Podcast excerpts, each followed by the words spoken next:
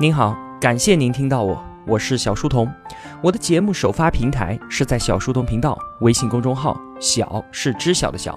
为了方便您收听往期节目，所有的音频我也会更新到喜马拉雅之类的各大音频平台。那如果想与我们互动交流的话，请在公众号内回复两个英文字母 QQ，我会把交流群推送给您。小书童将常年相伴在您左右。我们正在解读《激荡十年，水大鱼大》，作者吴晓波。今天的讲述啊，到了二零一七年。今天的节目啊，我们要聊三个话题。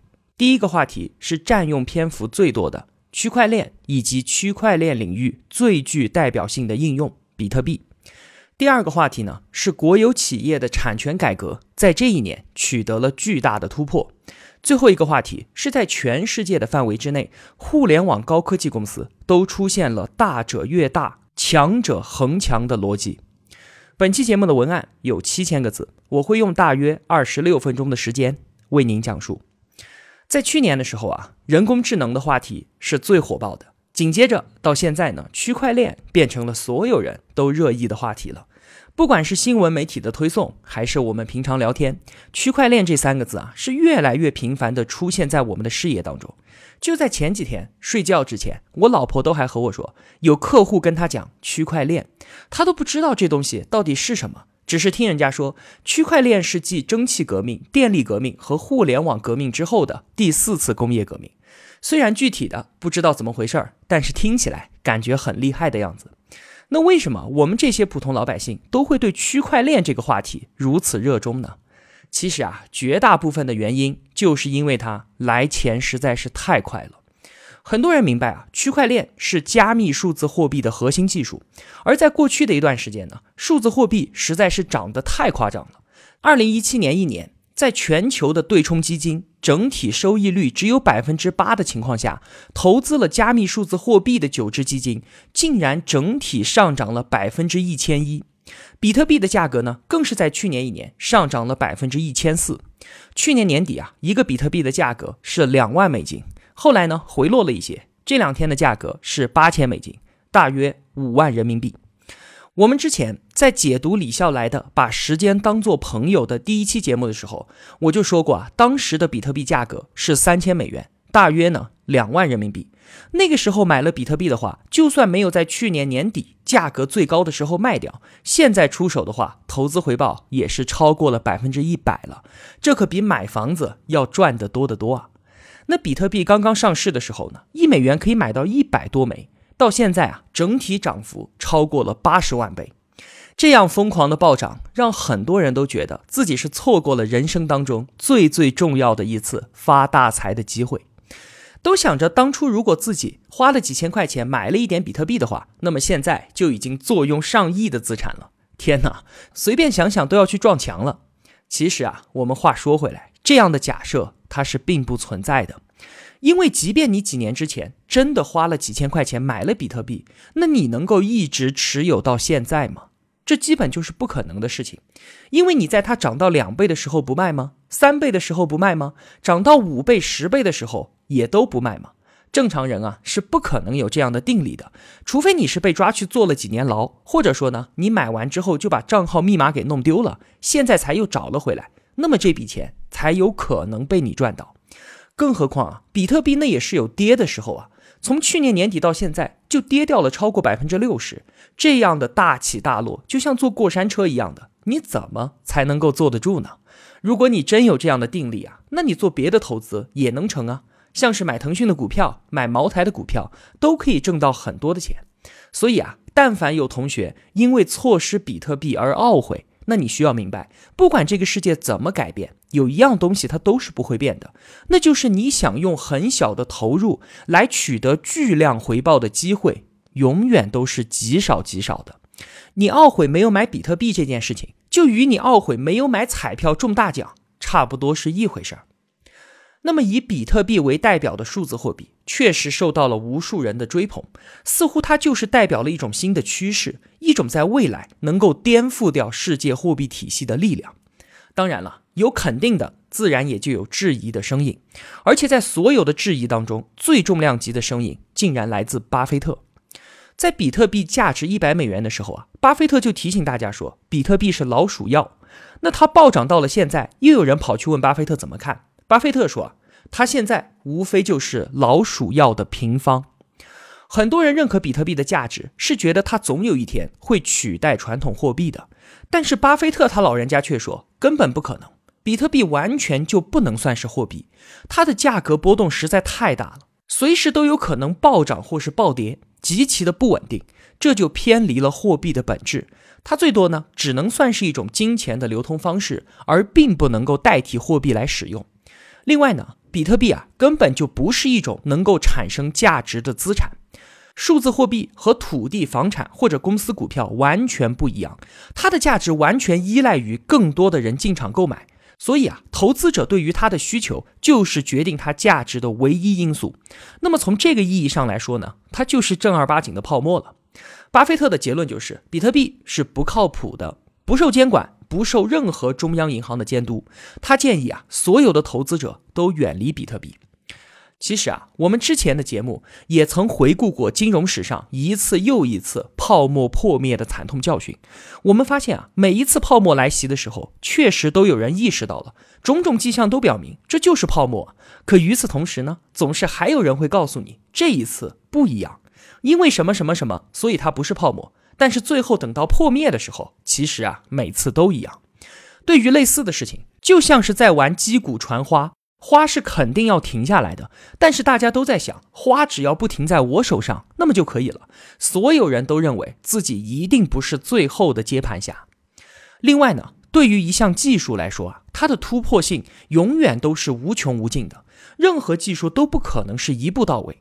那么支撑比特币的技术，在今天看来确实不可突破，它的所有安全性都是建立在此基础之上的。但是啊，只要是技术，那么它就存在被攻破的可能，这是技术迭代的特性。简而言之，就是啊，一样东西因技术而生，那它就必然会因技术而破。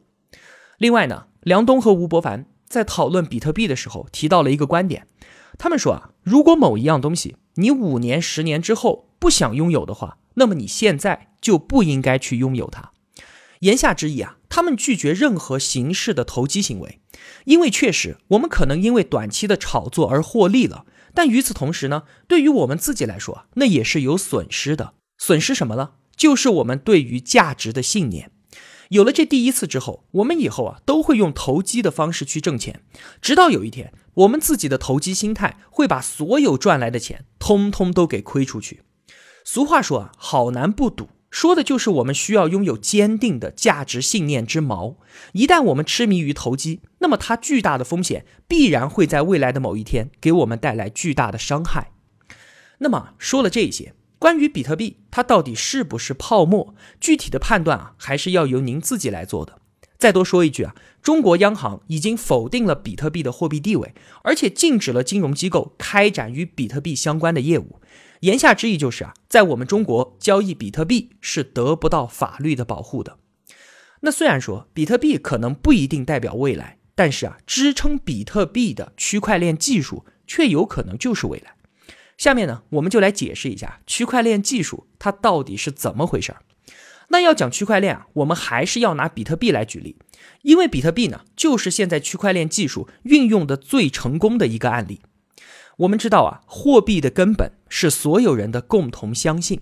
那么，不管是用钞票、用贝壳，甚至是用石头当做货币，都是没有问题的。比特币呢，就是建立在大家的共同相信之上。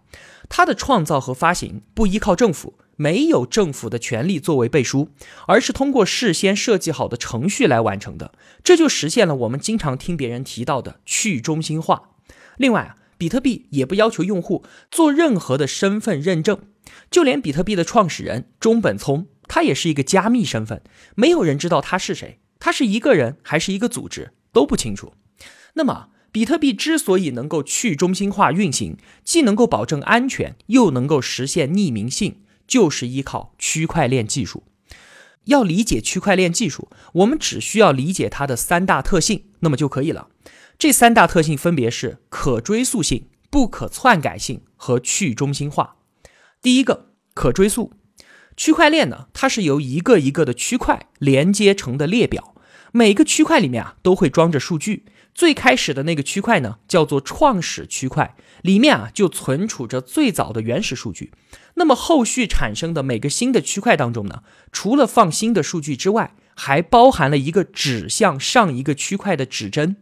这样一来呢，你只要拿到一个区块的数据，就可以通过这个指针找到上一个区块，以此类推，最终啊都可以追溯到最开始的创始区块。这个就是第一个特性，可追溯。第二个特性。不可篡改性，那每个区块的数据啊，都会通过哈希函数构成的算法产生一个哈希值，这个哈希值呢，就会被放在下一个区块的指针里面。这就意味着，如果有人想要篡改一个区块里面的数据，那么哈希值就会改变，指针就会与相邻的区块发生矛盾，立即就会被人们发现了嘛。那如果不想被发现怎么办呢？他就必须把整条区块的数据给全部改掉。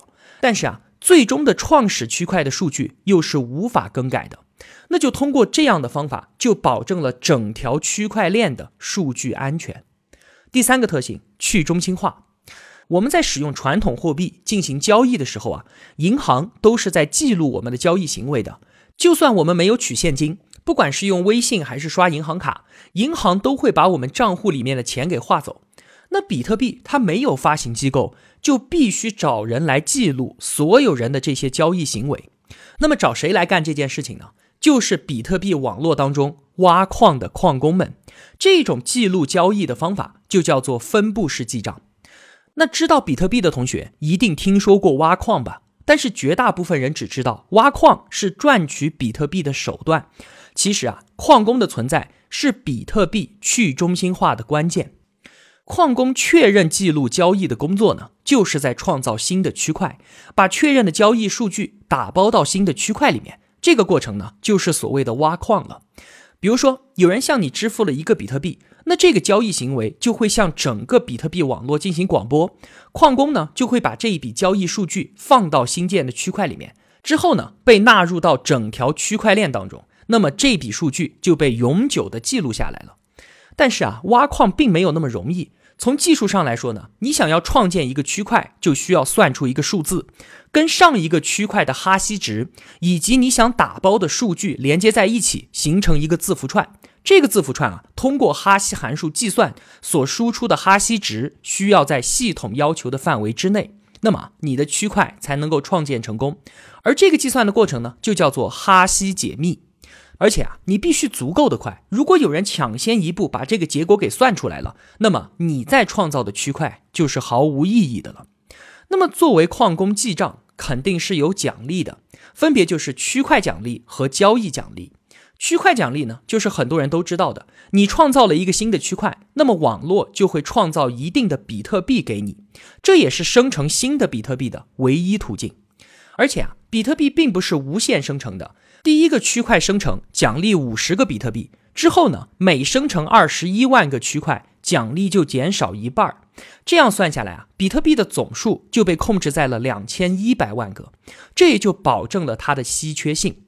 那另外一个交易奖励呢，就很好理解了，就是人们进行交易的时候啊，需要多支付一笔钱给矿工作为交易费。所以啊，同学们之前听说有人买矿机挖矿。就是这个意思了。那么，为了得到比特币呢，矿工之间的竞争也是越来越激烈，设备呢也是越用越高级。因为你的运算速度越快，那你成功创造新区块的概率也就越高。说到这里啊，同学们对于区块链技术是怎样支撑起比特币网络的，已经有大致的了解了吧？其实啊，对于比特币的应用，只是区块链技术的一点零版本。现在以以太坊为代表的区块链二点零版本已经崭露头角了。这两个版本的区块链技术有什么不一样呢？比特币的区块里面啊，存储的数据都是简单的交易信息，而以太坊的区块里面可以加入智能合约，用户可以在里面放一个合同，当达成条件的时候就能够触发交易。比方说啊，我和你打赌。说明天会不会下雨？我们两个赌一百块钱，那我们两个就要把这个合约以及每人的一百块钱上传到以太坊的网络当中。等到明天看具体情况有没有下雨之后，程序就会判断胜负，并且自动的把两百块钱转给赢的那个人。这就是最简单的使用智能合约的例子。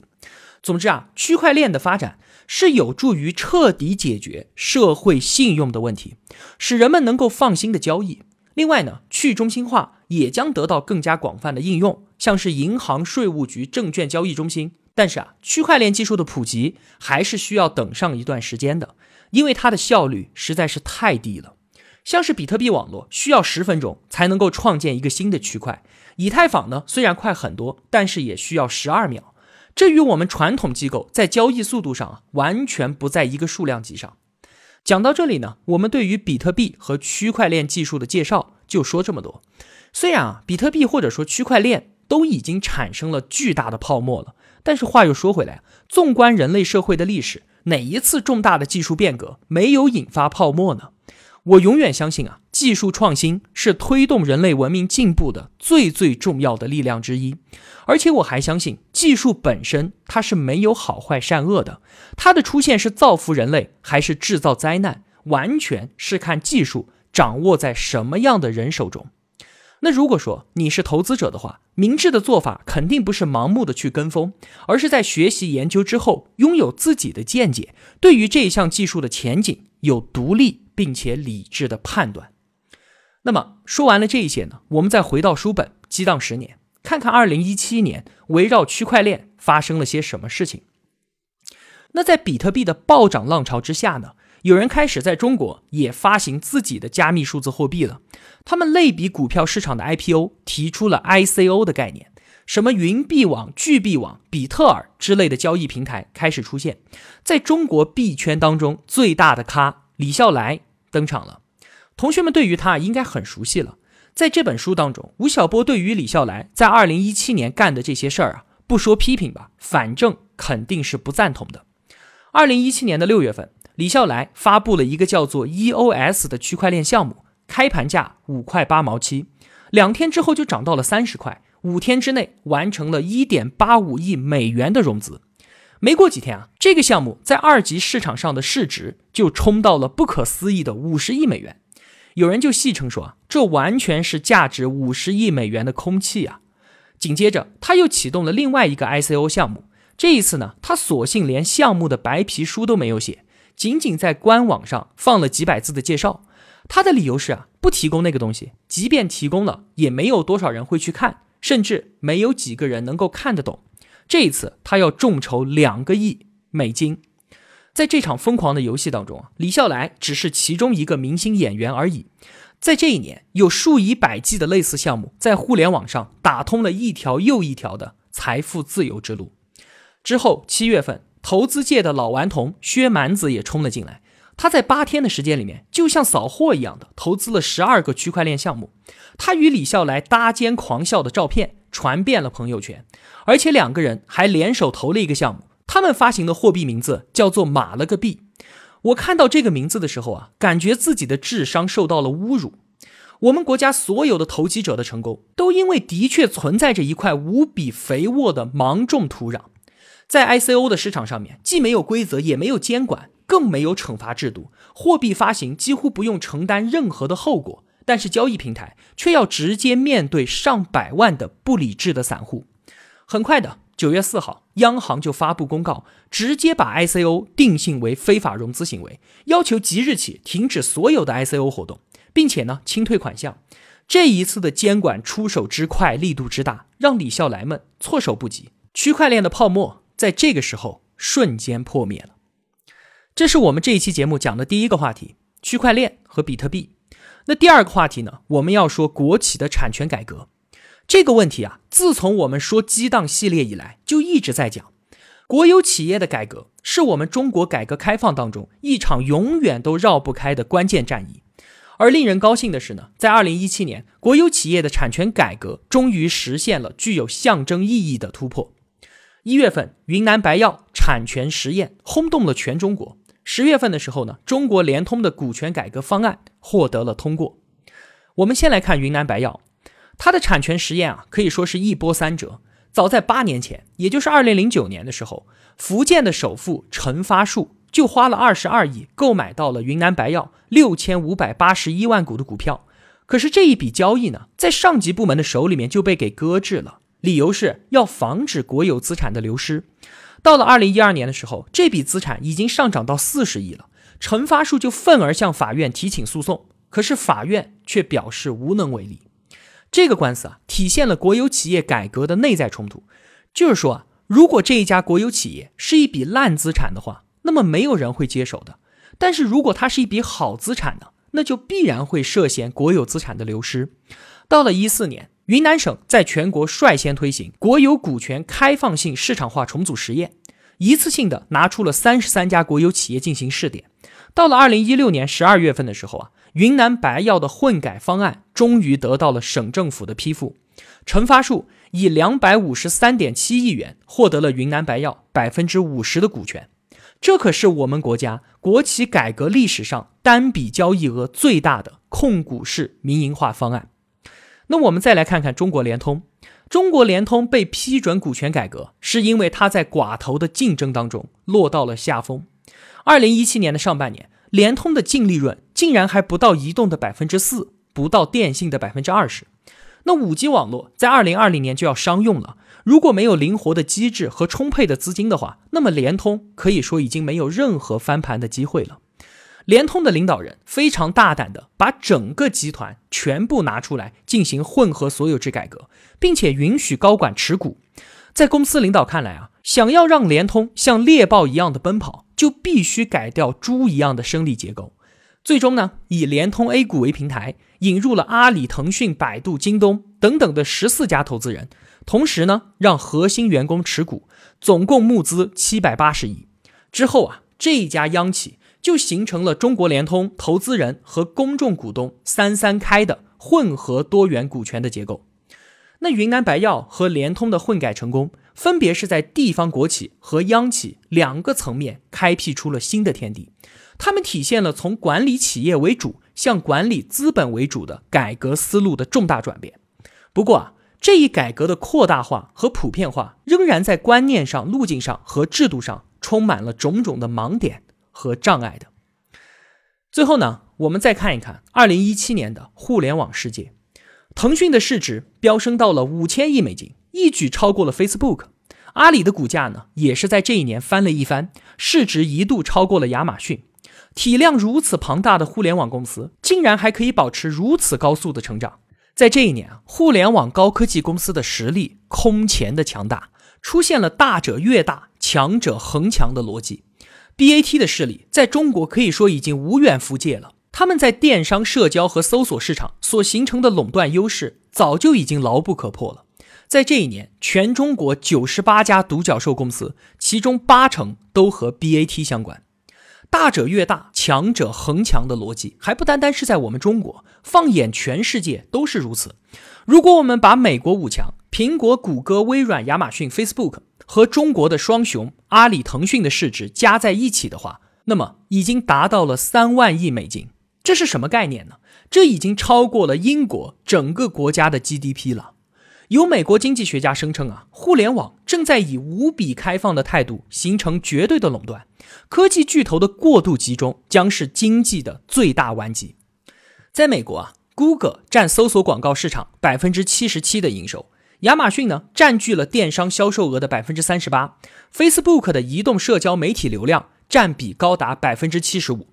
而且啊，美国五强在过去的十年间进行了四百三十六笔收购，总价值。高达一千三百一十亿美元，有美国经济学家就警告说啊，顶尖科技公司借助资本和互联网的触角排挤对手，成为赢家通吃的超级明星，这在很大程度上将限制创新的出现。看完了互联网高科技界，我们再把目光收回到自己的身边。二零一七年出现了三个现象级的产品，第一个呢叫做《王者荣耀》，是一款腾讯的手游。一个游戏的日活用户竟然达到了五千万。第二个呢，是一部电影《战狼二》，它创下了五十六亿的票房最高纪录。这部电影啊，十分应景的响应了正在我们胸中燃起的大国心态。第三个呢，是一档真人秀节目《中国有嘻哈》，它的观众呢以九五后为主，基本和《王者荣耀》的用户相重叠。二零一七年啊，快手、B 站、抖音这些互联网产品可以说是炙手可热，它们代表着一个急躁而且碎片化潮流的到来。四十一岁的财经作家许志远一向对于大众的狂欢不屑一顾，他曾经用庸众的胜利来形容当年的韩寒现象。在节目当中啊，许志远问马东说：“你喜欢这个时代吗？或者说一点抵触情绪都没有吗？”马东说：“我喜欢啊。”好吧，许志远的身子重重的砸在了椅背上。许志远对话马东的这期节目我看了，其中马东有说一句话令我印象非常的深刻。他说啊，徐老师，我们这个世界上大约只有百分之五的人有愿望积累知识、了解过去、创造文明，而剩下百分之九十五的人呢，他们活着仅仅只是在生活。好了。这就是激荡十年当中的二零一七年，我就为您分享这么多。如果我有帮助到您的话，也希望您愿意帮助我。一个人能够走多远，关键在于与谁同行。我用跨越山海的一路相伴，希望得到您用金钱的称赞。我是小书童，我在小书童频道与您不见不散。